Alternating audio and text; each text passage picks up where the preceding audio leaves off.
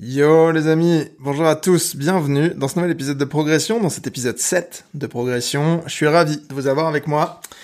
Et euh, bah, je dois vous confesser quelque chose, les amis, j'ai merdé. Euh, vous, si vous êtes un écouteur, un écouteur, si vous êtes un auditeur, pardon, assidu, et ça commence bien, euh, vous vous êtes sûrement rendu compte que bah, je ne vous ai pas produit d'épisode ces deux dernières semaines. Et euh, alors j'ai des excuses, mais euh, sont-elles valables? Ce sera à vous d'en juger. Il y a pas mal de choses qui sont passées ces derniers temps chez Lugus, dans ma vie en règle générale, et je pense que j'ai péché par par excès de confiance en moi, en particulier parce qu'on a lancé énormément de choses ces derniers temps. Ce podcast en fait partie. Et, euh, j'ai du mal à suivre le rythme, pour être honnête. On va pouvoir en parler aujourd'hui, mais effectivement, euh, j'ai un peu de mal à tenir la cadence euh, que je me suis imposée. Et tout, tout presque a réussi à passer sur le devant de la scène, à l'exception de ce podcast. Et j'en suis désolé, je suis vraiment navré pour vous. Euh, je m'excuse et je vais chercher des solutions pour me faire pardonner. Quoi qu'il en soit, si vous arrivez dans cet épisode et que vous découvrez le podcast avec ce premier épisode, sachez que vous écoutez Progression. Progression, c'est le podcast dans lequel je documente l'aventure entrepreneuriale que je suis en train de vivre pour moi dans le futur, mais aussi euh, pour vous, pour que vous puissiez en tirer des learnings, pour que vous puissiez, tirer des apprentissages euh, de l'expérience que je, que je traverse. Et euh, qui je suis Si vous ne me connaissez pas, je m'appelle Yann, j'ai fondé Logus. Logus c'est une agence d'experts Shopify avec laquelle j'accompagne les e-commerçants, notamment dans l'optimisation de leur taux de conversion, mais aussi dans l'évolution et la maintenance de leur boutique. Et à côté de ça, j'ai aussi euh, lancé récemment un business, un, business de formation finalement, dans lequel j'accompagne des entrepreneurs, des freelances, dans euh, le parcours de ce que c'est que de monter une agence. Voilà pour les grandes lignes de qui je suis, ce que je fais et ce que vous allez découvrir ici. Je suis extrêmement fatigué aujourd'hui. J'ai eu un week-end énorme, très chargé.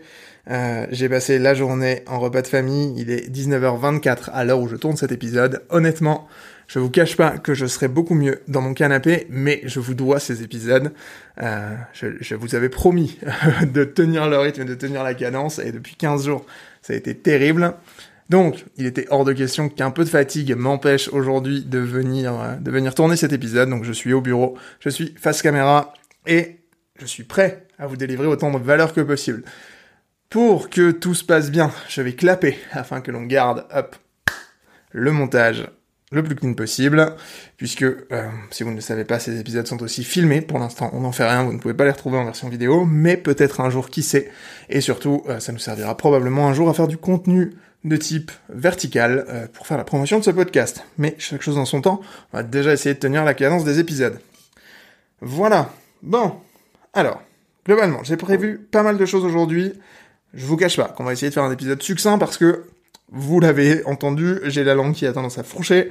Je suis très fatigué, je vous l'ai dit. On va essayer d'être le plus efficient possible sur euh, les sujets d'aujourd'hui.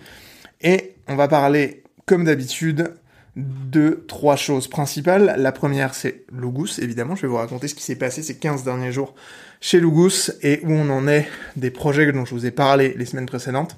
Je vais vous parler de sport puisque ça y est, j'ai enfin terminé ma sèche et que je suis très content des résultats, soyons clairs.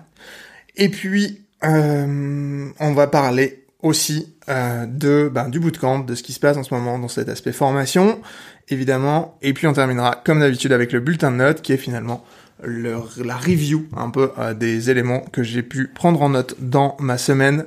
J'ai trois points. Euh, on verra si j'ai traité trois. Il y en a un sur lequel je suis pas sûr, donc je me laisse le temps de cet épisode, peut-être euh, pour savoir si je le traite ou pas. Et, et ben de toute façon, c'est moi qui décide. Finalement, c'est mon podcast. Asseyez-vous, prenez un thé, prenez un café. J'espère sincèrement que vous allez apprendre plein de choses dans cet épisode. Et puis, eh ben, here we are, hein, on est back. Euh, voilà, donc non, les choses se passent plutôt pas mal. Je vous l'ai dit, il s'est passé énormément de choses ces derniers temps chez Logus, en particulier parce que euh, on, est ben, en Q4 et que dans le e-commerce, le dernier trimestre est toujours très chargé, mais aussi, et vous le savez si vous avez écouté les précédents épisodes, si vous ne l'avez pas fait, je vous invite à aller, les écouter. Euh, nous avons décidé de pivoter légèrement le business model euh, pour passer d'un business model sur lequel 80% aujourd'hui de nos revenus sont générés en one shot à un business model dans lequel euh, ben, nos revenus sont majoritairement récurrents et donc c'est le focus de mon dernier trimestre. Euh, nous avons déployé une nouvelle offre orientée sur la CRO et donc l'optimisation du taux de conversion de manière récurrente, là où jusqu'ici on avait plutôt des missions ponctuelles sur le sujet. On a essayé de repackager un petit peu l'offre pour proposer service sur un format plus récurrent avec euh, de l'analyse et euh, de comment? De, de, de, de du, du, développement, de l'intégration et du suivi de manière régulière. Et donc, c'est cette nouvelle offre qu'on est en train de déployer. J'ai lancé des campagnes de prospection, j'ai recontacté euh, pas mal de nos anciens clients. On a échangé beaucoup, j'ai pas mal appris sur les besoins des e-commerçants quand on parle de ces thématiques. Et surtout, Roulement de tambour, nous avons signé nos premiers deals. Euh, alors pas autant que je l'aurais voulu, puisque nous avons signé deux clients euh, et un troisième qui est en cours de signature, donc qui je l'espère signera bientôt. Euh, en cours de négociation en tout cas. j'avais, j'avais objectivé pardon 5 d'ici la fin de l'année, je doute qu'on les atteigne, le temps de comprendre un peu la structure du marché et de l'offre, enfin de, ce qu'il fallait paquer dans cette offre pour qu'elle soit sexy et attrayante a été un poil plus long que ce que j'avais prévu. Cependant, c'est pas mal du tout parce que si on regarde dans les chiffres, euh, ça veut dire qu'aujourd'hui, le nombre de jours récurrents à produire chaque mois a augmenté de 66% au sein de l'agence, donc c'est très bien, on a signé de très beaux deals, très beaux contrats. Donc, euh, ça veut dire qu'on progresse, ça veut dire que euh, y a des belles choses qui se profilent à l'horizon. Et donc là-dessus, c'est vraiment génial. Maintenant, j'ai appris pas mal de choses concernant cette offre et euh, la manière de la vendre. D'abord, la récurrence, c'est beaucoup plus compliqué à vendre que le one-shot, parce que la valeur perçue et l'engagement nécessaire sont nettement plus élevés, ce qui euh, rend le besoin de confiance et de crédibilité beaucoup plus important qu'en one-shot. Je bois un peu d'eau et je vous explique. Dans les faits, quand vous vendez une offre en one-shot, c'est assez facile pour le client de se projeter dans ce, dans ce qu'il va recevoir. Si vous voulez, il vient avec un cahier des charges, il vient avec un besoin. Vous estimez le temps et l'argent nécessaires pour remplir ce besoin et vous signez le client ou pas en fonction de si vous avez bien géré votre vente. Le point étant que quand on parle en particulier d'optimisation de la conversion et d'offres récurrentes, il va falloir éduquer votre client et lui donner confiance pour vous confier un budget sur le long terme de manière régulière et récurrente. Et euh, ben c'est pas tout à fait le même process de vente. Alors évidemment, on crée des offres qui euh, ne revêtent pas d'engagement ou très peu d'engagement, on demande juste deux cycles. Donc chez nous, un cycle, ça fait deux mois, donc en gros, on a quatre mois d'engagement, donc deux cycles, c'est assez court finalement. Euh, et on fait le pari que après ça, les clients resteront avec nous parce qu'on apporte des résultats et ben, parce qu'ils sont engagés, c'est toute l'idée. Mais cependant, euh, bah, ça veut dire quand même que dans l'approche et dans la philosophie, il faut être beaucoup plus pédagogue et il faut être beaucoup plus euh, malin dans l'approche commerciale pour réussir à augmenter le niveau de confiance euh, du client. Parce qu'en fait, quand il vient avec un besoin, lui c'est déjà convaincu qu'il a besoin de résoudre ce le problème pour lequel il vient vous chercher. Là, quand vous cherchez à lui vendre une offre récurrente, c'est-à-dire que vous lui promettez de résoudre des problèmes qu'il n'a potentiellement pas encore. Alors évidemment, euh, il peut avoir des problèmes de conversion aujourd'hui, mais ce que vous lui expliquez, c'est que vous allez l'accompagner sur le long terme pour résoudre ce problème-là avec lui dans le temps long, et donc ça, ça fait une énorme différence. Euh, c'est très intéressant d'un point de vue process de vente. Je découvre vraiment cette, euh, cette facette-là du métier et, et c'est très intéressant. J'ai vraiment fait un gros travail de, de formation à la vente là ces derniers temps. J'essaye vraiment de devenir meilleur à la fois en prospection et en closing parce que je vous en parlais dans l'épisode 3, je crois, qui s'appelle euh, Moyen en tout mais carrément déter, si je me rappelle bien. Euh, la, vente au départ, c'est pas mon métier. Moi, je suis pas du tout closer, je suis pas du tout euh, sales au départ. Moi, j'ai un profil tech, je suis développeur au départ, et donc évidemment, le fait d'avoir cette cette casquette euh, et, de, de, de, la casquette du sales maintenant euh, au sein de la boîte, ça, ça rend les choses euh, particulièrement challengeantes parce que c'est pas mon cœur de métier. Alors, je pense qu'on atteint bientôt le moment où il va falloir que je commence à recruter et à déléguer sur cette partie-là, et ça va sûrement être l'un des focus de 2024. Euh, mais justement, on avait besoin en fait de passer ce cap d'une offre plus structurée, plus paquée que celle du hautement sur mesure et donc du one shot parce que c'est très compliqué de mettre un sales sur le dossier quand vous êtes en fait hyper euh, bah, quand il faut une grosse connaissance technique pour signer les deals. Parce qu'en fait, jusqu'ici, le point étant que nos leads, en plus, ils arrivent majoritairement en inbound via mon LinkedIn ou de, de, la recommandation. Et donc, bah, c'est des gens d'une part qui veulent me parler à moi, donc compliqué de mettre un sales en front. Et en plus, euh, souvent, comme ils arrivent avec un besoin clairement identifié, ben en fait, ce qui va faire la différence au moment du, du premier call, c'est euh, l'expertise technique. C'est à quel point on est capable de euh, débloquer très rapidement les sujets, d'identifier très rapidement les leviers à actionner. Et ça, ben pour le coup, c'est le cœur de mon activité. Donc ça, je le fais très bien. Pour le coup, je pense que vraiment, je suis très bon là-dedans. Maintenant, le problème étant que euh, ben ça passe pas à l'échelle, parce que ben je peux pas, je peux pas être partout tout le temps. Donc tout l'enjeu aussi de cette nouvelle offre, c'est d'avoir quelque chose qui soit un peu plus packagé, qui soit un peu plus facile à vendre, qui soit un peu plus organisé euh, et qui permette du coup de passer le relais à la fois sur la prospection, et je pense que c'est la première chose que je vais déléguer, puis ensuite euh, sur euh, sur la partie plutôt closing éventuellement à terme avec quelqu'un qui soit là pour finaliser les contrats. Voilà, c'est un peu la grande réflexion sur la partie sales. D'ailleurs, si aujourd'hui vous êtes auditeur de ce podcast et que vous faites de la prospection, contactez-moi, je suis hyper chaud. L'avantage c'est que on a une toute petite audience sur ce podcast, donc si vous écoutez, vous avez un avantage, un edge de dingue, parce que déjà, ben, merci d'écouter ce podcast. Ça me touche, ça veut dire que a priori vous, on doit avoir des valeurs en commun, en pardon, des valeurs communes ou des valeurs en commun. Euh, et surtout, euh, ben, franchement, let's go. Euh, je serais ravi de pouvoir bosser avec quelqu'un qui écoute ce podcast, qui plus est. Donc si vous faites de la prospection, n'hésitez pas à me contacter de la prospection B2B, j'entends. Euh, je serais ravi qu'on puisse en discuter parce que ça va être un sujet pour le premier trimestre 2024. Voilà, euh, ceci étant dit, on va clôturer une année qui est bonne sur le plan de la croissance, on a, on a fait une belle croissance, qui sera un peu moins bonne sur le plan de, du résultat, du résultat en bas de bilan pour une raison toute simple, c'est qu'on a déménagé cette année, donc on a réalisé de gros investissements. Des investissements en plus sans rentrer dans les trucs comptables chiants, mais globalement comme c'est beaucoup de petits matériels de bureau, enfin voilà, des bureaux, des chaises, des, enfin, des équipements qui en fait sont pas amortissables, on se retrouve avec du coup euh, ben, beaucoup de charges à passer et euh, ben, des revenus qui n'ont pas augmenté aussi vite que nos charges, évidemment, puisqu'on a financé des nouveaux bureaux, donc euh, ça, représente ça représente une grosse somme.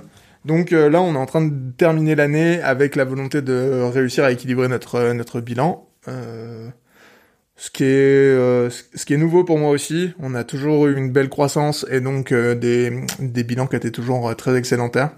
Toujours fait de beaux résultats et là pour la première fois, c'est ben voilà, on, se pose des questions d'optimisation qui sont pas tout à fait les mêmes. Ce qui est pas grave parce qu'en soi on a la trésorerie pour y pallier et que, enfin en vrai il y a aucun danger euh, structurel sur la boîte. Hein. Mais euh, mais voilà, ben arrive le moment du bulletin de notes et on a besoin de, on a besoin d'équilibrer un peu les choses. Donc voilà, c'est intéressant, c'est des challenges qui sont nouveaux euh, sur lesquels ben voilà, je suis confronté à des nouvelles des nouvelles problématiques. Euh, que je connaissais pas jusqu'ici, donc euh, c'est franchement c'est passionnant. Il y a beaucoup de choses à découvrir, beaucoup de choses à voir. Encore une fois, c'est fatigant. On va pas se mentir. Je vais être content de pouvoir prendre un peu de vacances. Euh, voilà. Donc du coup, pour le goût, je pense que c'est à peu près tout. Euh, je pense vous avoir à peu près tout dit. Si ce n'est peut-être que ben, on va encore accélérer là-dessus hein, sur euh, sur 2024. On va clairement accélérer sur cette offre. Je pense qu'elle a beaucoup de valeur. Et je vois vraiment comment elle peut elle peut nous aider à passer les les caps d'après. Donc, euh, donc voilà, ce changement de business model m'excite au plus haut point. En vrai, je suis hyper hypé par ce truc. J'ai trop hâte de pouvoir euh, de pouvoir voir les changements profonds que ça va induire dans la boîte. Et, euh, et voilà. Et donc, bah, let's go, hein, let's go. On est parti là-dessus. voilà pour ce sujet. avant de parler sport, je vais vous parler du bootcamp un peu parce que c'est l'autre gros sujet du moment.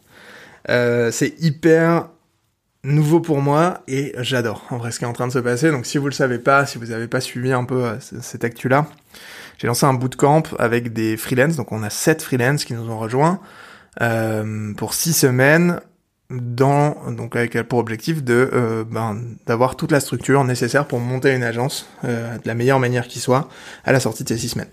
Donc l'objectif pour moi, c'est vraiment de partager tout ce que je sais, de leur donner le maximum de clés, d'être le plus pédagogue possible pour leur donner tous les éléments dont ils vont avoir besoin pour réussir à euh, ben, créer de belles agences. Pourquoi je fais ça? Euh, Globalement, il y a deux raisons principales. La première, c'est que euh, j'ai tout appris sur Internet. En vrai, j'ai voilà, j'ai appris à devenir un entrepreneur sur Internet et j'adore ça. Et je suis ravi aujourd'hui de pouvoir, ben, de pouvoir rendre un peu à Internet ce que ce qu'Internet m'a donné. Ça, c'est la première chose qui est importante à mes yeux. En vrai, je suis assez, je suis assez fier de ça. Et donc, donc voilà. La deuxième chose, c'est un, peu plus la quête, euh, la grande quête, mais j'estime que le milieu des agences en France, il est nul. Euh, je trouve que vraiment il y a un niveau qui est, catastrophique. Les grandes agences historiques euh, euh des services qui sont qui sont pas qui sont pas au niveau, à des prix exorbitants, à des grands groupes. bon voilà, il y a vraiment un business assez crado, je trouve, sur cette partie-là du segment. De l'autre côté du spectre, comme il n'y a pas de barrière à l'entrée pour monter une agence, mais il y a énormément de mauvaises agences qui sont euh, souvent très bonnes sur le plan marketing, mais très mauvaises sur le plan des résultats et de la technique. Et au milieu, euh, ben, on se retrouve avec un, une espèce de frange molle euh, qui est un peu compliquée, où, personne n'a confiance vraiment dans les agences. Enfin voilà, les, très bons techniciens sont souvent pas les meilleurs marketeurs, et donc il y a des agences qui sont exceptionnelles sur le plan technique, mais qui sont incapables de se vendre. Enfin voilà, il y a... c'est très compliqué. Et, euh, et, moi j'ai envie de changer ça. Je trouve que le business d'agence il est magnifique. Je trouve que c'est un super business model. Je trouve que vraiment pour entreprendre, il y a, y a un, un, boulevard de, de services de qualité. Je trouve qu'en fait c'est le meilleur. Enfin c'est ce qu'il y a de plus pur d'un point de vue entrepreneurial. Je veux dire, c'est prendre des gens qui vont rendre des services à des gens et qui vont être rémunérés euh, en conséquence. Et donc ça, je trouve que vraiment c'est magique. Il y a sûrement euh, des milliards de business models qui seraient bien plus intéressants, mais je trouve quand même que c'est c'est assez fou et donc euh, voilà, je, bon, bref, j'adore ce truc, je trouve que c'est assez génial, et euh, j'ai trop envie euh, qu'on puisse ben, créer une nouvelle génération d'agences, une génération d'agences avec des gens qui soient vraiment experts, qui aient une véritable expertise à apporter à leurs clients, qui soient bons en marketing et qui sachent comment comment bien vendre leur offre, qui soient rémunérés comme il faut pour pour le travail qu'ils font. Et donc, bah, je le fais évidemment avec Logus. C'est ma première, euh, enfin, c'est un peu ma première pierre à l'édifice, c'est que j'expérimente tout ça au sein de ma propre boîte. J'essaie de faire un truc qui soit vraiment euh, à l'image de ce que j'ai envie de projeter dans l'écosystème. Mais, bah, ça passe pas à l'échelle ce truc-là non plus, quoi. Je peux pas, euh, je, pourrais pas monter 10 agences comme comme Logus et voilà. Et donc, si je peux pas le faire moi, je peux peut-être aider des gens à, à, faire la leur avec avec mes valeurs, avec ma philosophie et avec mon envie d'aller tout casser, quoi. Donc voilà, c'est euh, essentiellement pour ça que j'ai monté ce bootcamp et euh, j'adore ce qui se passe. En vrai, je découvre plein de trucs sur moi et sur euh, sur les profils que j'accompagne. C'est trop intéressant de voir à quel point tous les profils sont très différents, tous les profils ont des attentes et des, des difficultés qui sont différentes. À quel point le marché dans lequel ils évoluent est différent et en fait, ben, ça demande de se plonger dans le sujet et c'est trop intéressant.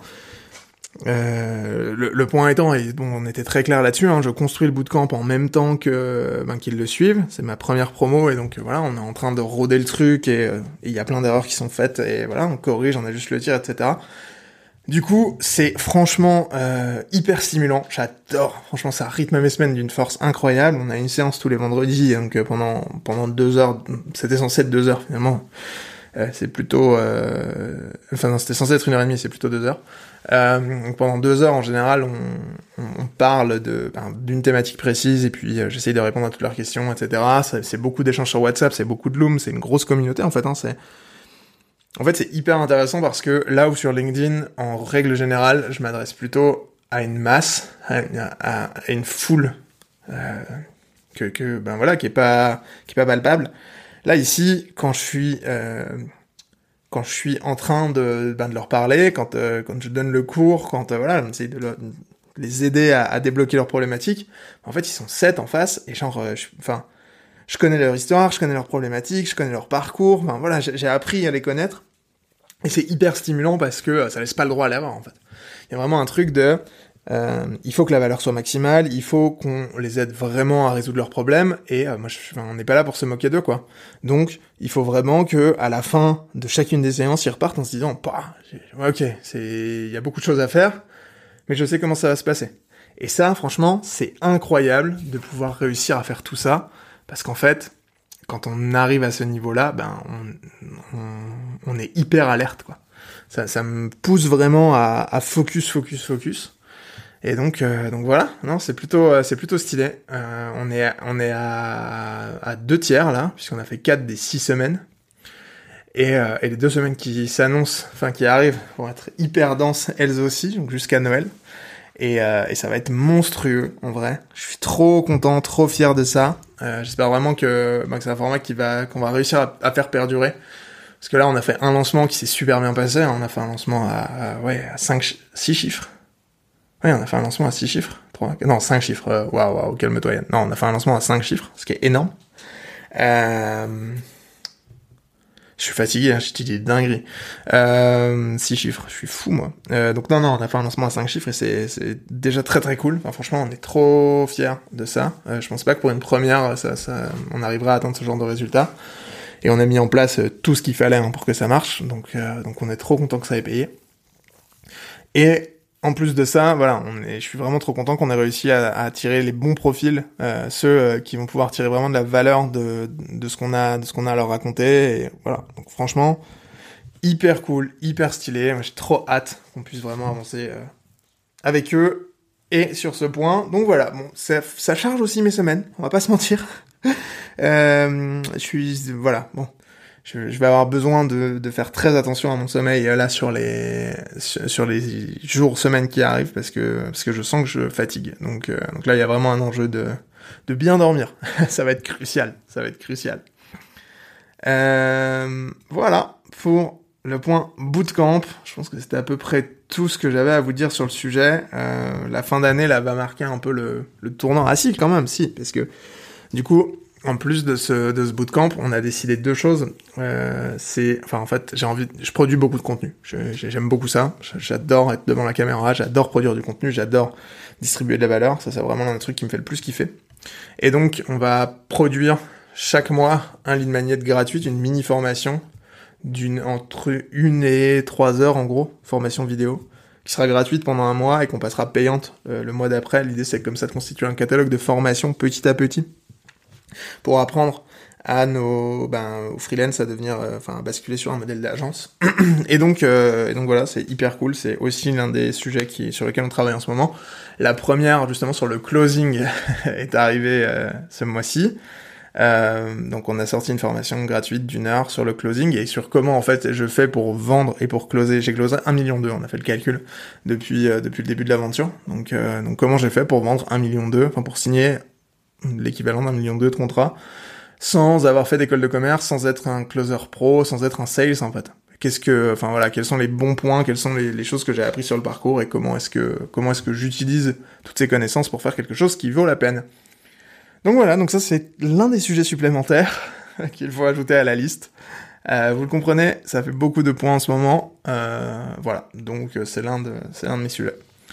Euh, voilà, je pense que cette fois-ci, je vous ai tout dit pour la partie bootcamp et formation. Euh, c'est hyper cool, franchement, je suis trop content, je suis hyper bien entouré sur le sujet, donc c'est aussi ce qui fait que ça peut fonctionner.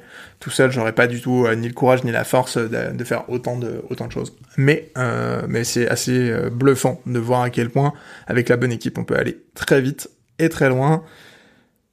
Donc voilà, c'est aussi possible parce que bah parce qu'on fait, on, on, a des effets de levier de plus en plus grands. Donc donc voilà, ça c'est un peu ma révélation là sur la fin d'année quand je fais le bilan, c'est que euh, je pense que ces deux ou trois dernières années, je les ai passées à, à, créer du levier, que ce soit sur LinkedIn, que ce soit dans mon réseau, etc. Et là, pour la première, pour cette fin d'année, je commence à voir comment est-ce qu'on va pouvoir actionner ces leviers et comment est-ce qu'on va pouvoir s'en servir pour faire de grandes choses. C'est assez spectaculaire. En fait, c'est un peu cette, notion d'exponentielle dont on parle souvent, euh, qui, qui se déclenche en fait au bout d'un moment ça démarre petit, tout doucement, tout doucement, tout doucement, et puis tout à coup, paf, les choses explosent, et j'ai l'impression qu'on est dans un momentum où les choses pourraient exploser à tout moment. Euh, ce qui crée du stress et de, et de la, et, de la difficulté, c'est évident, mais euh, qui en même temps fait que, euh, bah, c'est hyper challengeant, hyper excitant, et c'est trop cool, quoi. C'est trop cool. Donc voilà, sur ce plan-là. Euh, parlons maintenant du point qui, je pense, m'aide à, à, tenir le coup. Le sport. Euh, j'ai terminé ma sèche, vous le savez si vous avez écouté les épisodes précédents, et encore une fois, qui, si, pourquoi vous êtes démarré par le 7 Personne ne démarre par l'épisode 7. Si vous n'avez pas écouté les épisodes précédents, allez écouter les épisodes précédents. soyez, soyez cool, soyez sympa. Euh, en vrai, ils sont bien. Euh, moi, je les aime bien. Donc, euh, je vous invite à aller les écouter. Vous verrez, c'est, il y, y, a pas mal de choses. Euh, surtout que le précédent était probablement l'un de mes préférés jusqu'ici. Euh, voilà. Ceci étant dit, euh, oui, j'ai terminé ma sèche, donc pour ceux qui débarquent sur cet épisode sans avoir écouté les précédents, euh, j'ai entamé une sèche de 7 semaines, sur laquelle j'ai perdu un peu plus de 6 kilos. Et surtout dans laquelle j'ai affiné mon physique pour passer vraiment d'un physique assez gras à un physique particulièrement sec. Je vais pouvoir, ça y est, on a un peu de retard sur le sujet, mais je vais pouvoir publier la, la photo avant-après sur LinkedIn et j'ai très hâte de ça. Donc, euh, donc voilà, ça, ça va être très cool. Euh, franchement, je suis hyper fier des résultats. Ça a débloqué énormément de choses dans ma tête, pour être honnête avec vous. Le fait d'avoir euh, d'avoir suivi ce programme de manière aussi assidue et de m'être imposé un, un, niveau de sport aussi intense, parce que ça a vraiment été intense, pour être honnête. On, parle de 5 euh, entraînements par semaine, de, de, gros entraînements, 5 gros entraînements par semaine, euh, d'un déficit calorique progressif qui m'a emmené assez bas, hein, puisque j'ai fini en dessous de... J'ai fini à 1700 calories en gros. Donc, euh, donc 1700 calories quand vous faites des séances de sport qui... L'Apple Watch me donnait en moyenne 700 calories pour une séance de sport. Donc voilà, on parle de séances de bourrin, séances vraiment intensives, à base de cordes à sauter, à base de, euh, de, de supersets, enfin bon, des trucs... Franchement, j'en ai chié, je vais pas vous mentir. Euh, bah en vrai, c'est quand même franchement dur, on va pas se mentir. C'était pas, c'était franchement l'une des épreuves, enfin physiquement, c'était, ouais, c'était, je pense l'un des trucs les plus durs que j'ai fait. Parce qu'en plus c'est long cette semaine, mine de rien. C'est que euh, l'effort physique court et intense, ça je connais, mais là vraiment il y avait un truc de, en fait, bon sur le plan physique c'était dur, mais c'était encore plus dur sur le plan mental. En fait c'est ça qui est important. C'est que vraiment euh, j'ai arrêté l'alcool aussi pendant cette semaine pour euh, ben, pour maximiser euh, ma, capacité à perdre du gras. Et en vrai, le fait de ben, de devoir euh, maîtriser son alimentation à ce niveau-là, bon, même si j'ai toujours un regard assez, enfin, je suis toujours assez précis dans mon alimentation, mais là c'est quand même vraiment un next step. Euh, le fait de pas boire d'alcool, le fait de, euh, de, de consacrer finalement l'intégralité de ses journées à un seul objectif comme ça très précis et de l'atteindre, ça crée quelque chose, un sentiment de victoire, un sentiment de, de galvanisation qui est assez incroyable.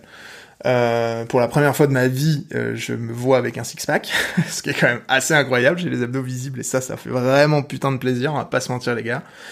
Euh, et puis, et puis, euh, ben ouais, franchement, euh, je, je, me sens beau dans la glace, je suis fier des résultats obtenus et je suis trop content d'être allé chercher tout ça.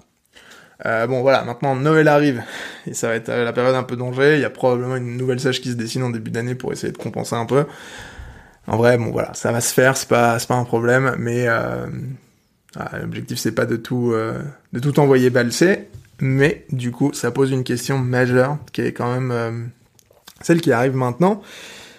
Parce que, bah en fait, vraiment, là, j'ai le sentiment d'être arrivé plus ou moins au physique dont j'ai toujours rêvé. Le physique que j'avais en tête, celui que j'ai sur mon vision board et tout, je, je l'ai atteint. Voilà. Quand je me regarde dans la glace, je me dis, bah ouais, en fait, euh, je suis, je suis très, enfin, je suis même mieux aujourd'hui, je trouve physiquement que euh, le physique que j'avais en tête. Donc, bah voilà, je suis très fier de ça, je suis très content. Cependant, ceci étant dit, bah qu'est-ce que euh, bah, qu'est-ce qu'on fait maintenant? Parce qu'en vrai, alors attention, hein, je vous dis pas que j'ai le meilleur physique euh, du monde, hein. juste j'ai un physique qui me plaît, j'ai un physique qui correspond aux objectifs que je m'étais fixés. Et donc, bah maintenant la question c'est est-ce qu'on fixe de nouveaux objectifs qui sont plus élevés? Pourquoi pas Mais du coup pourquoi? Enfin c'est un peu la question. Ou est-ce qu'on va chercher des objectifs différents? Et euh, là-dedans, j'ai deux réflexions. Alors, je suis pas sûr d'avoir envie de euh, pousser le, le, le, truc à j'ai envie. Alors, s'il y a quand même, il y a quelques points sur lesquels j'aimerais euh, j'aimerais progresser encore en musculation, euh, en particulier sur des, points physiques purs et durs que je peux aller chercher. Et je pense que ça va quand même être l'objet de quelques objectifs en 2024, mais je suis pas sûr que ce soit suffisant en soi. Je suis pas sûr que ce soit le truc qui me passionne à, à vie, quoi.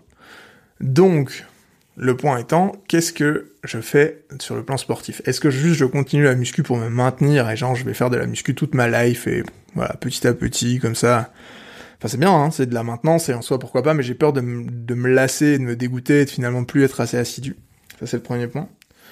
Euh, et la deuxième chose c'est, euh, ben en fait, euh, est-ce que je vais pas finir par, euh, ben, par, juste, ouais, plus avoir envie ou, euh, enfin, fixer des objectifs pour des objectifs. Pas sûr que ce soit la bonne, la bonne solution. Donc, je réfléchis à ce que je veux faire sur le plan sportif et il y a deux possibilités.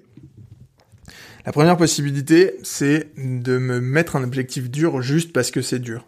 Parce que ça, en vrai, je pense qu'il y a une vraie... Alors, petite parenthèse, petite digression sur le sujet, mais l'un des trucs que je respecte le plus chez, chez tout un chacun, et qui est vraiment, je pense, l'une de mes valeurs phares, c'est le goût de l'effort. Genre, je trouve toujours respectable quelqu'un qui apprécie le simple fait de faire des efforts.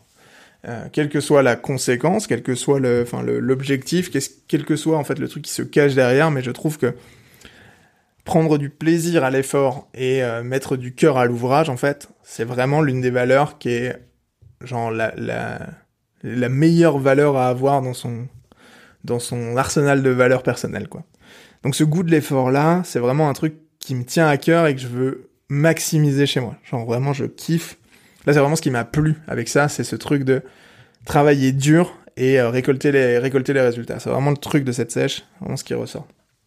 Et donc ceci étant dit, bah en fait, le point c'est que je pourrais me fixer un objectif dur juste parce qu'il est dur. Typiquement, roulement de tambour parce que c'est l'un des objectifs que j'ai en tête, euh, c'est courir un marathon. Alors que je déteste courir, soyons clairs. Et donc ça, en fait, il y a ce truc d'abnégation, il y a ce truc de faire le truc parce qu'il faut faire le truc, parce qu'on a décidé qu'on allait le faire, et pour le... Bah, juste pour aller chercher l'objectif. L'objectif, là, ce serait terminer un marathon. C'est franchement un truc que j'ai envie de pouvoir faire au moins une fois dans ma vie, je le dis, euh, c'est maintenant, ce sera bientôt public sur Internet, j'ai très envie un jour de courir un marathon. Pourtant, je déteste courir. Genre vraiment, c'est un truc que je, n'aime pas courir, pas du tout.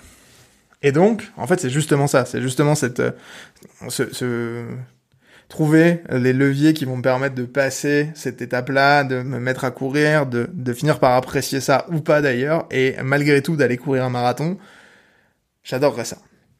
Pour tout, en fait, autant sur le plan physique, euh, je pense que, voilà, je suis pas convaincu de, de ce que ça m'apporterait, même si, bah, évidemment, plus de cardio, ce serait pas mal, mais euh, surtout sur le plan mental et psychologique, le fait de se dépasser, d'aller chercher cette, cette extra miles, le fait d'aller chercher toujours un petit peu plus loin dans l'effort, etc. Le, vraiment l'aspect euh, euh, comment endurance, le fait de, se donner pendant longtemps comme ça sur un marathon, je, je trouve le truc hyper bien. Donc ça c'est la première chose. Mais, parce qu'il y a un mais, je suis pas sûr que ce soit le bon moment de ma vie pour l'intégrer. Vous l'avez compris, euh, je suis en ce moment, j'ai un emploi du temps qui est très chargé, avec plein de projets en même temps. Je sens qu'il y a un momentum en ce moment qui est hyper intéressant, et donc j'ai pas envie de le louper. J'ai pas forcément envie de me lancer dans un truc qui soit trop engageant, trop nouveau, parce que je veux pouvoir me focus à 100% sur ce que je suis en train de vivre avec Louis. Donc, le problème étant que c'est franchement aujourd'hui l'objectif qui, à mon sens, m'attire le plus, parce que c'est celui qui est le plus challengeant, mais j'ai peur que ça me défocus. La deuxième possibilité que je vois, c'est de euh, démarrer un nouveau sport, probablement un sport de combat, parce qu'on y reviendra, mais sur le plan psychologique, il y a énormément de choses qui m'attirent aussi dans ces sports-là, euh, et mettre la musculation en fait au service de l'atteinte des objectifs dans ce sport. C'est-à-dire que globalement, travailler euh, toute la semaine à la salle pour être meilleur quand vient le moment de monter sur le ring. Trois possibilités là-dessus. Euh, sport, trois sports de combat qui m'attirent. Globalement, boxe française, boxe anglaise et euh, pourquoi pas le MMA. Voilà. Euh, J'avoue que en fait, je vois plein d'intérêts, enfin d'avantages et d'inconvénients dans chacun de ces sports. La boxe française aujourd'hui est probablement celle qui m'attire le plus. Pour deux raisons. D'abord, j'ai pratiqué de la boxe française euh, il y a longtemps maintenant quand j'étais au lycée. Et j'adorais ça.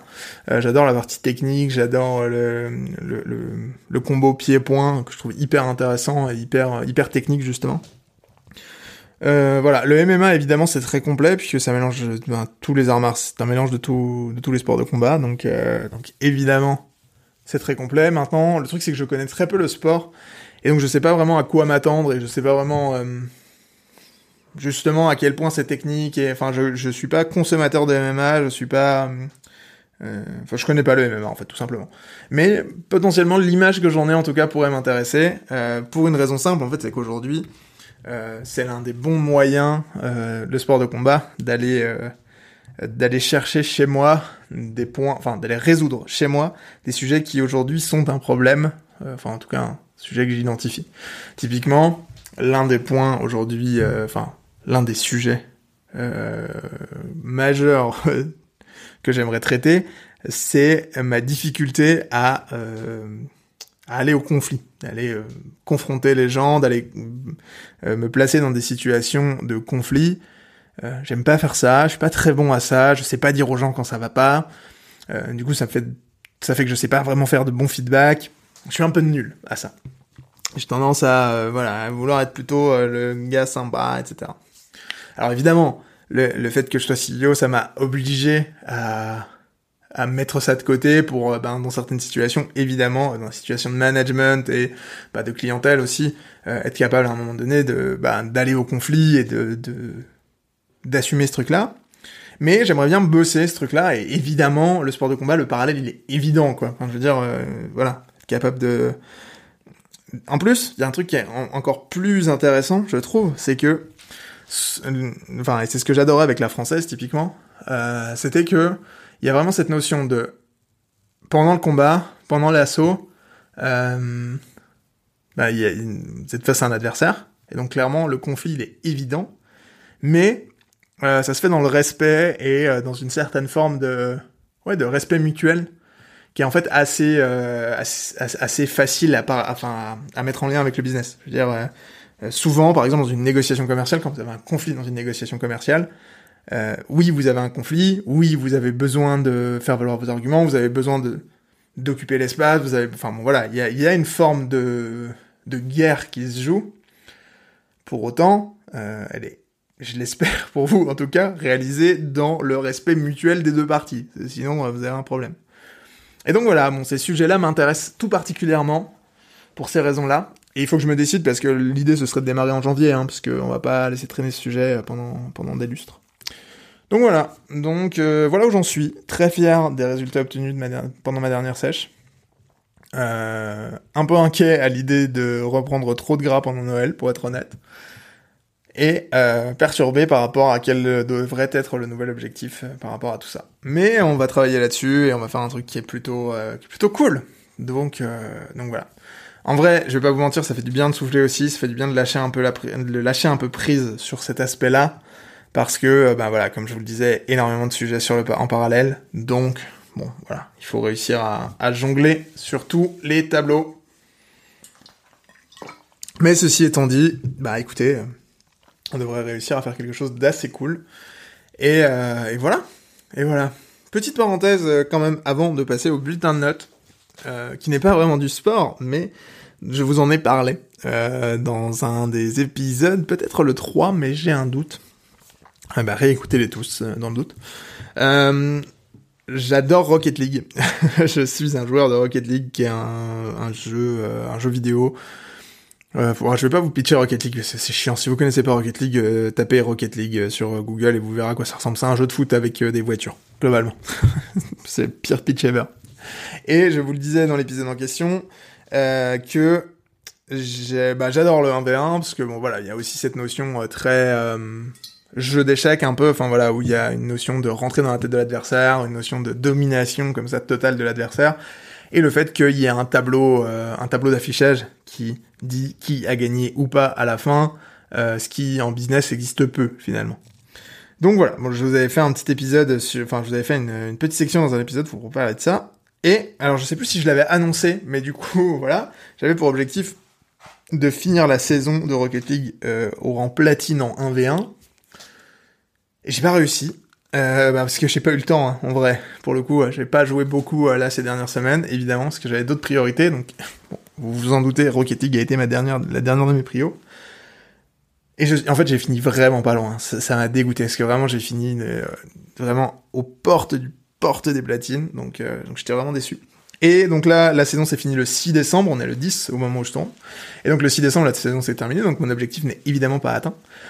Cependant, j'ai eu le plaisir ce week-end euh, de prendre un peu de temps pour moi et de jouer mes parties de classement. Et je suis fier de vous annoncer que je suis officiellement platine en AV1 sur Rocket League. Voilà, faites ce que vous voulez de cette information, elle a probablement peu d'importance pour vous. Ceci étant dit, Progression, c'est aussi le podcast dans lequel je partage ma progression sur le plan personnel. Et je suis assez fier de cette petite victoire sans incidence. Cette victoire n'a aucune incidence sur ma life, euh, ça ne change rien, euh, ça n'a aucun impact.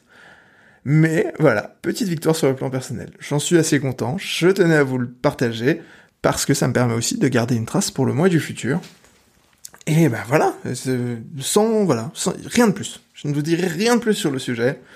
Si vous jouez à Rocket League, euh, écrivez-moi. Je serais ravi d'avoir un mate. Je fais un peu de 2v2 en ce moment, donc assez cool. Voilà pour les sujets principaux. Euh, on est déjà à 43 minutes, c'est ça? Peut-être un petit peu moins, parce que c'est la cam qui tourne depuis 43 minutes. Combien? 40 minutes, ouais, ok. ouais, c'est un épisode qui va quand même faire une heure, je pense. Hop là. Ok, bon.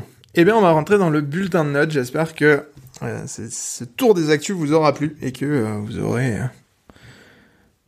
vous aurez appris quelques trucs.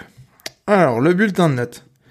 Alors, est-ce que je traite ce sujet-là ou pas? Parce qu'en fait, j'ai noté un sujet, mais j'ai pas pris de note dessous. Donc, je vais vous le traiter, mais ça va être brouillon parce qu'en plus, je suis fatigué. Allez, tant pis, on va le traiter quand même parce que je pense qu'il est intéressant. En gros, euh, alors, je vais vous donner un peu de contexte. Hum, j'ai offert un bouquin à ma mère qui parle de de développement personnel, en gros, dans les grandes lignes. Euh, et dedans, il y a un concept qu'elle m'a rapporté, donc c'est un concept que je tiens d'un bouquin que ma mère a lu et qu'elle m'a raconté. Voilà comment, voilà d'où ça vient. Mais que je trouve, j'ai trouvé hyper intéressant au moment où elle m'en a parlé, donc je l'ai noté et j'ai pas pris plus de notes que ça. Mais c'est pas grave. Je vais vous l'expliquer. Ce que j'ai noté, c'est en gros si j'avais 5 vies. Point d'interrogation. Et donc le concept euh, promu par l'auteur dans son bouquin, c'est de se dire, ok, si je me pose aujourd'hui et que je me dis que j'ai 5 vies, genre je vais pouvoir vivre 5 vies consécutives, qu'est-ce que j'aimerais pour chacune de mes vies? Quel, rôle j'aimerais incarner? Qu'est-ce que j'aimerais faire comme métier? Quelle vie j'aurais aimé avoir? Si j'en avais 5, en fait, quelles sont les 5 vies que j'aimerais que j'aimerais pouvoir vivre? Et donc l'idée c'est de faire cet exercice-là, de lister quels sont les quels sont les comment? Les métiers que vous auriez aimé exercer, qu'est-ce que vous auriez aimé faire, etc. Et au final, c'est de regarder cette liste avec un peu de recul et de distance et de se demander comment est-ce que vous pourriez faire pour ramener un peu de ces cinq vies dans la vôtre. Alors, potentiellement, sur ces cinq, il y en a une qui est la vôtre. Mais en tout cas, des quatre autres dans la vôtre. Et typiquement, voilà, on en discutait euh, avec ma maman, et ce qu'elle me disait, c'est que, bah, elle, typiquement, euh, l'un de ses regrets, c'est euh, de ne pas avoir fait d'architecture. Elle aurait adoré être architecte. Et en fait, bah aujourd'hui, un truc qu'elle adore, c'est euh, justement quand donc, ils ont un peu d'immobilier avec, mon père, et puis et puis bah, on fait de l'immobilier avec mon frère aussi. Donc voilà, bon, il y, a pas mal de projets immobiliers autour de autour de nous, et elle est toujours ravie de dessiner les plans. Et genre son intérieur, il a changé genre 2000 fois. Je compte plus le nombre de fois où où elle a déplacé les meubles et où elle a tout réorganisé. Et en fait, c'est vraiment ce truc-là, c'est de se dire, ok, alors je serai pas architecte parce que, euh, enfin, elle sera pas architecte parce que, bah, elle a choisi une autre carrière, elle est psychologue maman. Mais, euh, mais ce, ce truc-là fait que, euh, bah, elle peut être un peu l'architecte dans sa life. Et, euh, et en vrai, pour être heureux, je trouve que c'est une super, une super stratégie. Moi, typiquement, l'un des trucs qui m'aurait, qui m'aurait plu de ouf et que je ferais pas, enfin, je pense pas, mais c'est, bon, alors, l'entrepreneuriat, évidemment. Par contre, la création de contenu. Genre vraiment euh, vivre de la vidéo, genre quelque chose de, de, de vraiment euh, lécher, quelque chose presque artistique. Euh, c'est l'un des trucs qui m'aurait beaucoup plu, l'audiovisuel en règle générale. Enfin voilà, bosser dans la prod audiovisuelle, bosser dans ce, ce genre de milieu-là, je pense que ça m'aurait vraiment beaucoup plu. Un truc beaucoup plus artistique, beaucoup plus créatif que euh, ce que je fais aujourd'hui. Bah ça typiquement, vous imaginez bien comment je le ramène un peu dans ma vie. Euh, c'est exactement ce que je fais là quand euh, je tourne ce podcast Facecam. Euh, enfin voilà, ce, ce... j'essaye en fait un peu dans ma vie de ramener cette part de de création que euh, ben que j'aurais pas. Je, vais pas vivre une vie d'intermittent du spectacle. Ça, ça n'existe pas. Je serai jamais euh, chargé de prod. Je serai jamais cadreur, monteur, enfin voilà, je sais même pas quel rôle j'aurais aimé jouer dans ce, dans ce milieu-là, mais je sais que j'aurais aimé y bosser, c'est sûr. Euh, et ça me passionne vraiment. Donc, euh, donc ouais, je, je pense que ça c'est un truc que j'aurais, aimé faire. Et donc chercher à la ramener un petit peu comme ça dans mon, dans mon quotidien euh, perso, je trouve que c'est, c'est assez intéressant. Voilà. Bah, finalement, c'était pas si brouillon. J'avais peur que ce soit, que ce soit très fouillis, mais finalement, c'est pas si mal. Donc, je vous propose de faire l'exercice chez vous, de vous poser la question de si vous aviez 5 vies, qu'est-ce que vous aimeriez faire? En vrai, c'est drôle parce que je l'ai pas fait encore. Mais euh, je pense que c'est dur 5. Parce que autant une, il y a forcément un truc où vous dites ah ouais j'aurais bien aimé faire ça aussi. Mais 5, je pense qu'on commence à toucher à des trucs un peu intéressants. Et après posez-vous la question toute simple de comment je fais pour en ramener un petit peu dans ma vie d'aujourd'hui. Et je pense qu'en vrai c'est un bon truc pour euh, avoir une vie euh, plus épanouie. Voilà pour ce point. Le deuxième point que j'avais noté, euh, c'était Normalize Being Weird. Alors je ne sais plus d'où ça vient, je ne sais plus d'où j'ai chopé ce truc-là. Ça fait très longtemps que c'est une espèce de phrase que j'ai dans la tête depuis très longtemps. Elle n'est pas de moi, je sais plus de qui elle est, donc si vous savez de qui elle est, écrivez-moi. Je sais pas en fait si c'est un concept ou je sais pas vraiment d'où ça vient. J'ai l'impression que c'est un truc un peu à l'américaine, très très dans l'air quoi. Mais euh, donc normalize being weird, globalement, euh, euh, rendre normal le fait d'être chelou. J'adore ce truc parce qu'en fait, euh, ce que ça dit, c'est que si vous apprenez à être bizarre et en avoir rien à foutre, vous avez un super pouvoir. Euh, je me demande si c'est pas... Ah, j'ai un doute. Je me demande si c'est pas Thibault Louis qui en a parlé il y a pas longtemps sur LinkedIn. Je... à vérifier. Mais en gros, l'idée c'est de se dire que si vous êtes capable d'aller à contre-courant et d'accepter le fait que ça vous fasse passer pour quelqu'un de bizarre, parce que vous êtes convaincu de ce que vous faites. Alors attention, hein, il s'agit pas d'être bizarre pour être bizarre. Il s'agit d'accepter le fait que la société euh, vous met des bâtons dans les roues et que parfois faire le truc qu'il faut faire, c'est être bizarre. Typiquement, voilà, je vais prendre l'exemple là pendant ma sèche. Euh, j'ai vraiment rien lâché, c'est-à-dire que j'ai pas eu une journée de d'écart. C'est-à-dire vraiment, je n'ai rien lâché. Et puis, un jour, euh, il se passe un imprévu personnel euh, assez, bon, voilà, dur, pas facile. Et donc, le genre d'imprévu personnel, vous vous retrouvez en famille, etc. Voilà.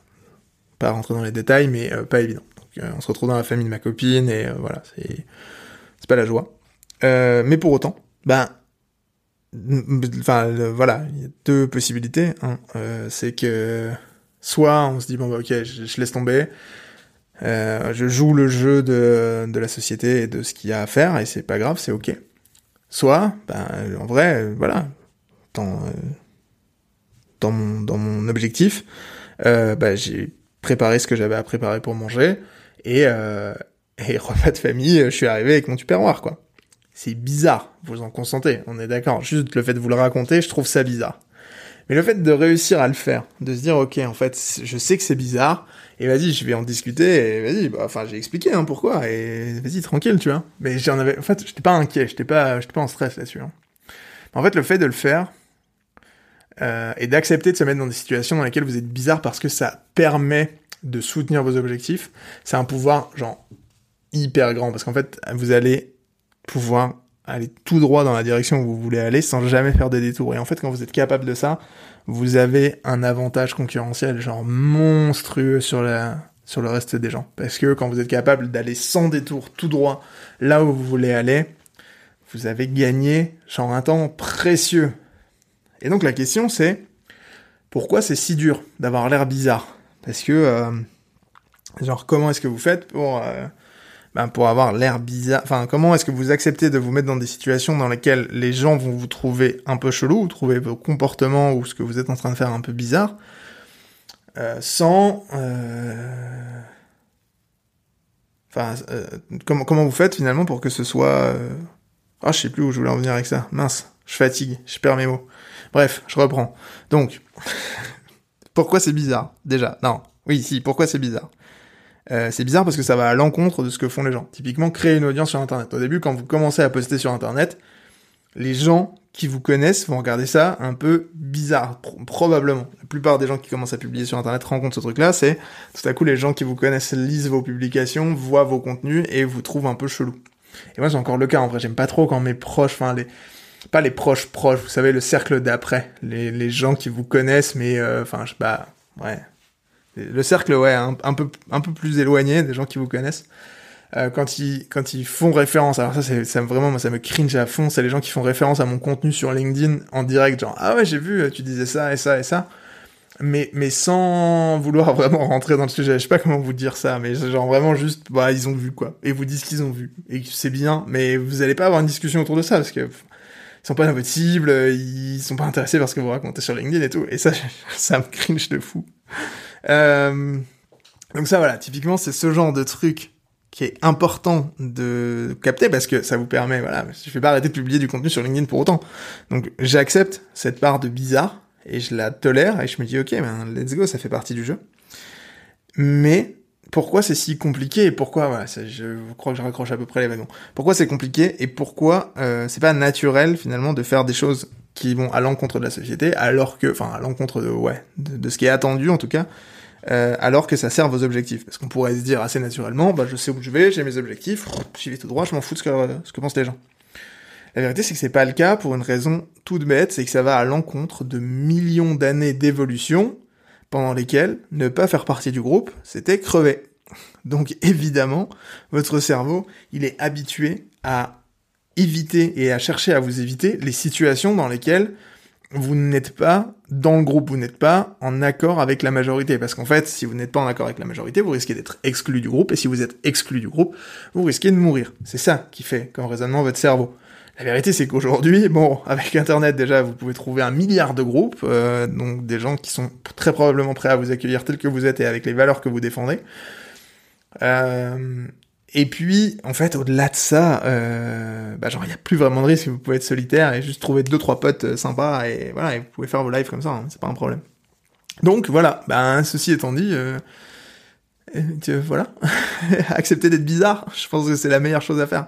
Typiquement, euh, je vous cache pas que, genre, parler tout seul pendant une heure à un micro euh, pour raconter sa life, je pense qu'en vrai, enfin, quand je pitch ce projet à des gens qui sont un peu, un peu éloignés d'internet et d'être tout ça, bah, les gens me regardent chelou, hein. Donc bon, évidemment, j'essaie de le pitcher le moins possible, mais parfois, je me retrouve dans des situations dans lesquelles on en parle. Et c'est drôle parce que, bah voilà, j'aime bien j'accepte maintenant de jouer ce jeu du cringe, hein, ce jeu du, de la gêne. Enfin, j'accepte d'être bizarre en fait. Hein, c'est ok pour moi. En fait, il y a des, des, situations dans lesquelles ça m'amuse beaucoup, et il y en a d'autres dans lesquelles, bon, c'est toujours un peu plus un peu plus délicat. Ça dépend des personnes en face et de, de la relation qu'on entretient, etc.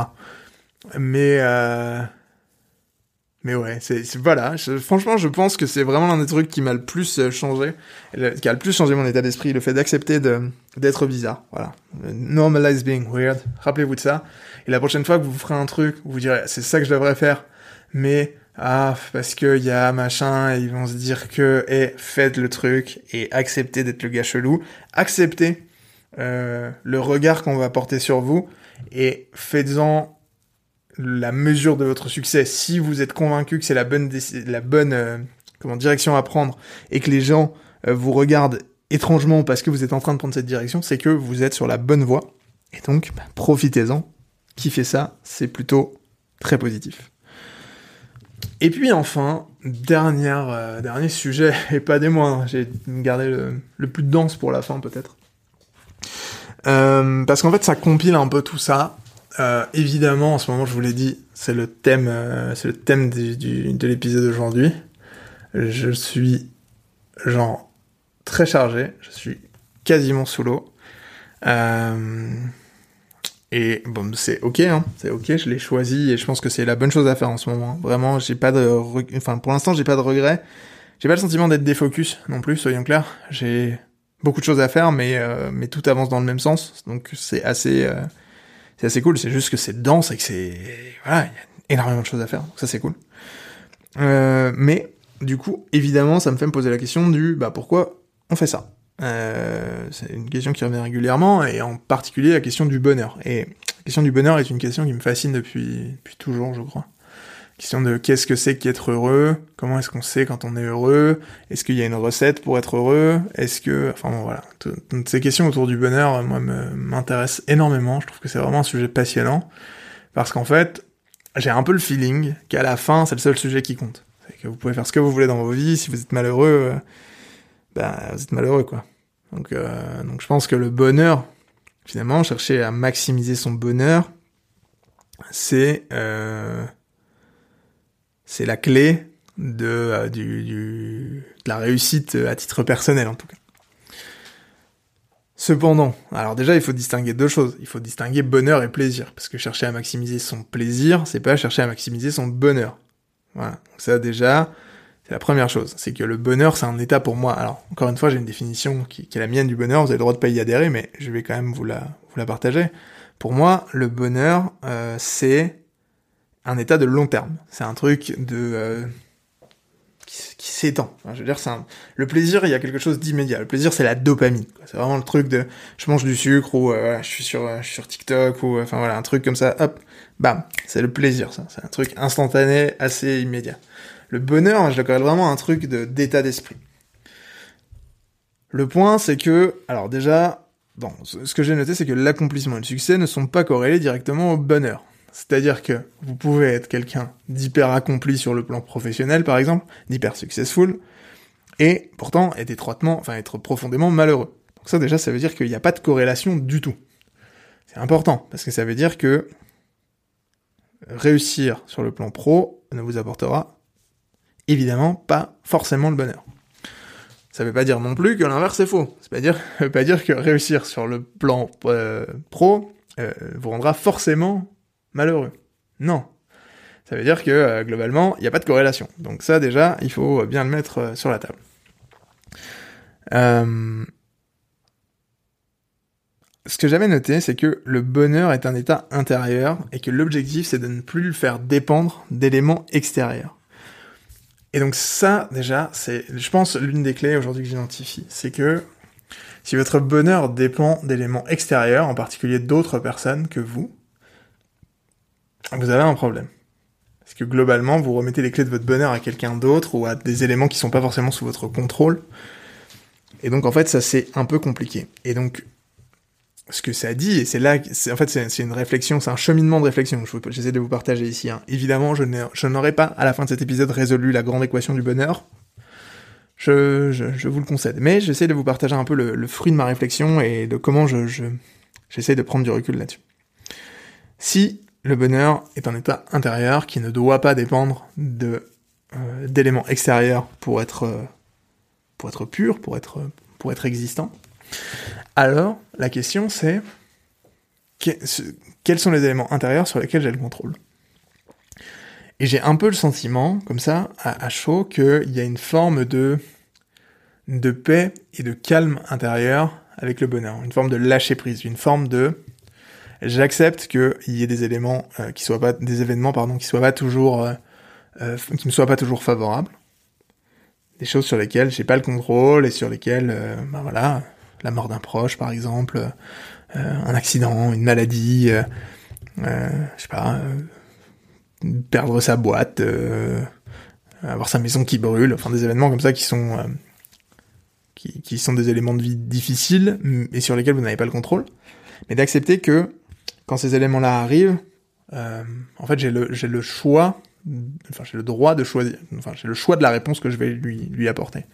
Et on peut rentrer dans une énergie très négative, une énergie de, de, de révolte, une énergie de colère, etc.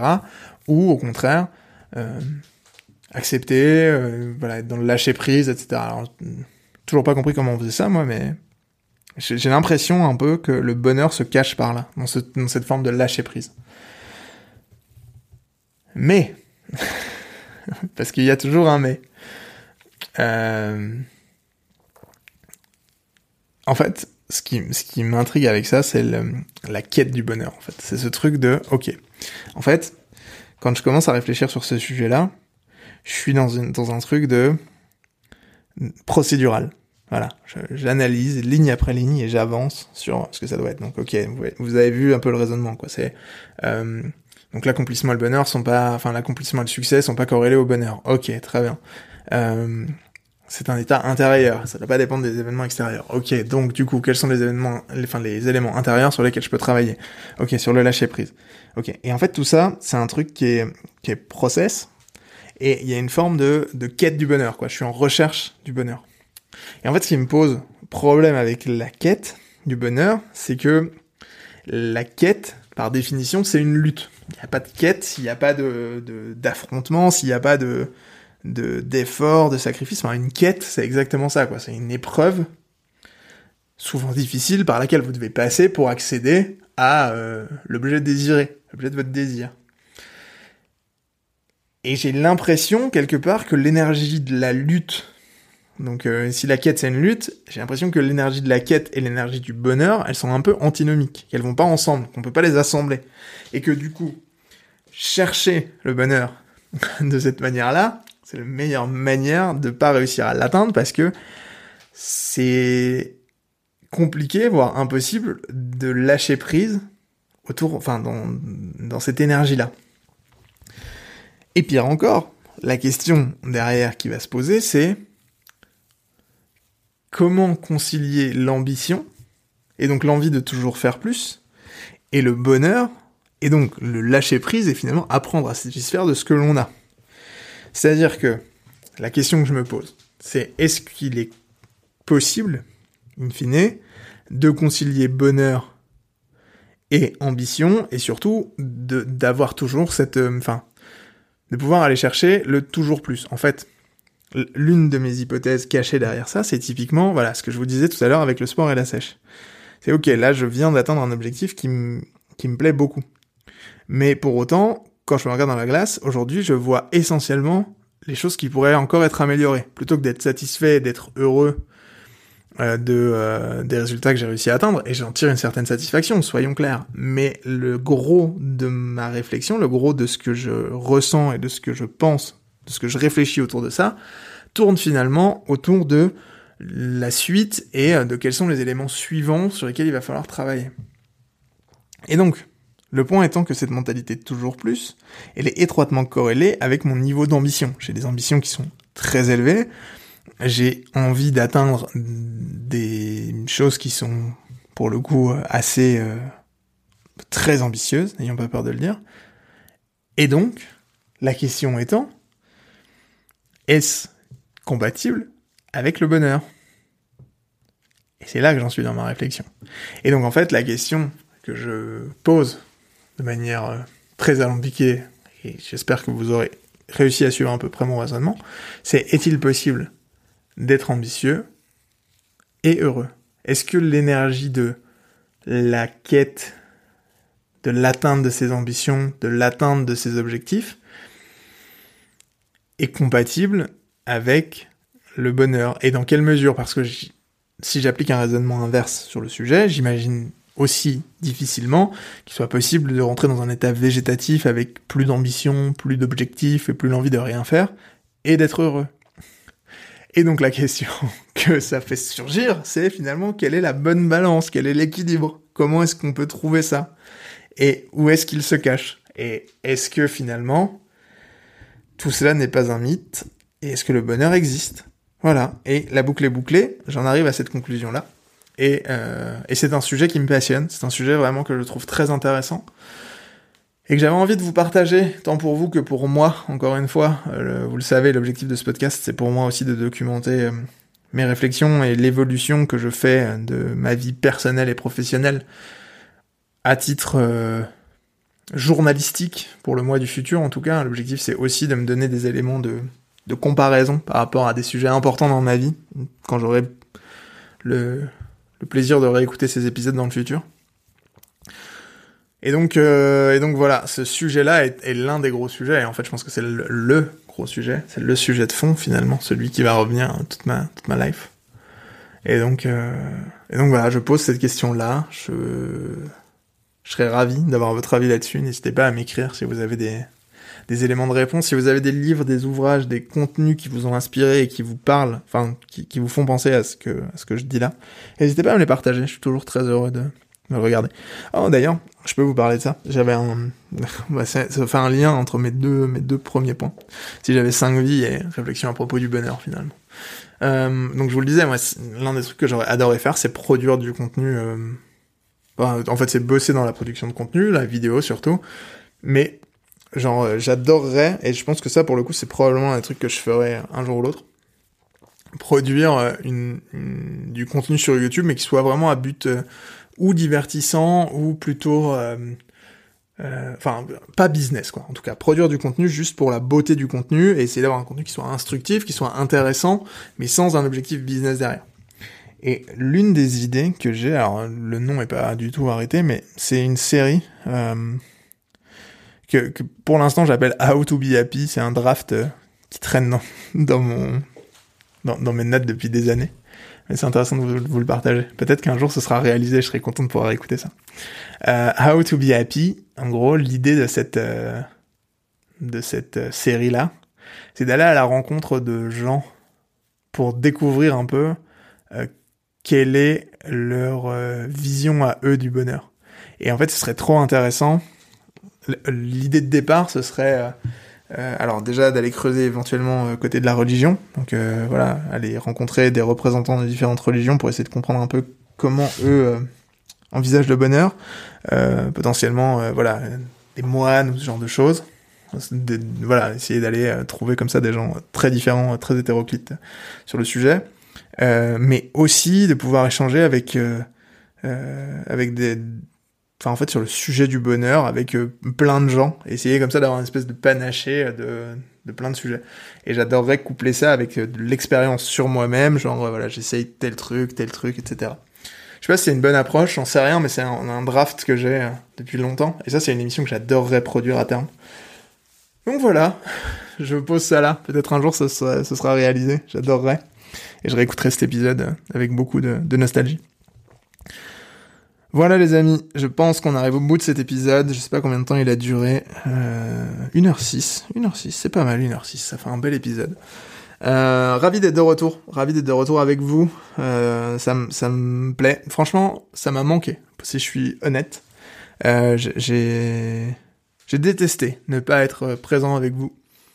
Donc, donc voilà, je vais m'astreindre à, à tenir le rythme, à faire en sorte que ça marche. Après, je veux pas me foutre une pression inutile non plus. Hein. Vous comprendrez que que ben, que parfois les priorités sont différentes, mais j'ai envie en fait. Ce, ce truc, c'est que je sais que ce podcast, il va prendre de la valeur au fur et à mesure que je vais réussir à tenir le rythme et à publier des épisodes.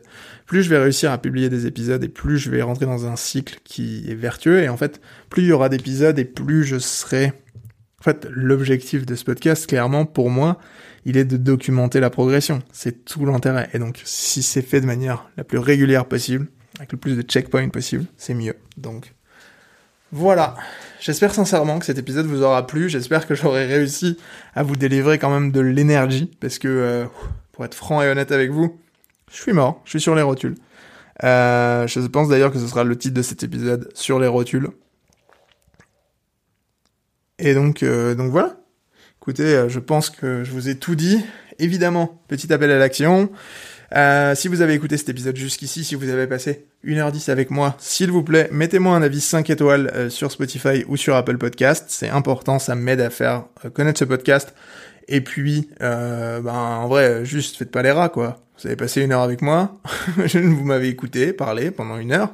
Soyez sympa. Mettez-moi un petit avis. C'est quand même c'est pas cher payé. non, toute blague mise à part, vous comprendrez que oui, ça aide à faire, à faire connaître le podcast et, euh, et c'est toujours gratifiant. C'est la seule chose que je peux vous demander en lien avec ce podcast, donc en vrai, je trouve que c'est un deal qui est plutôt sympa.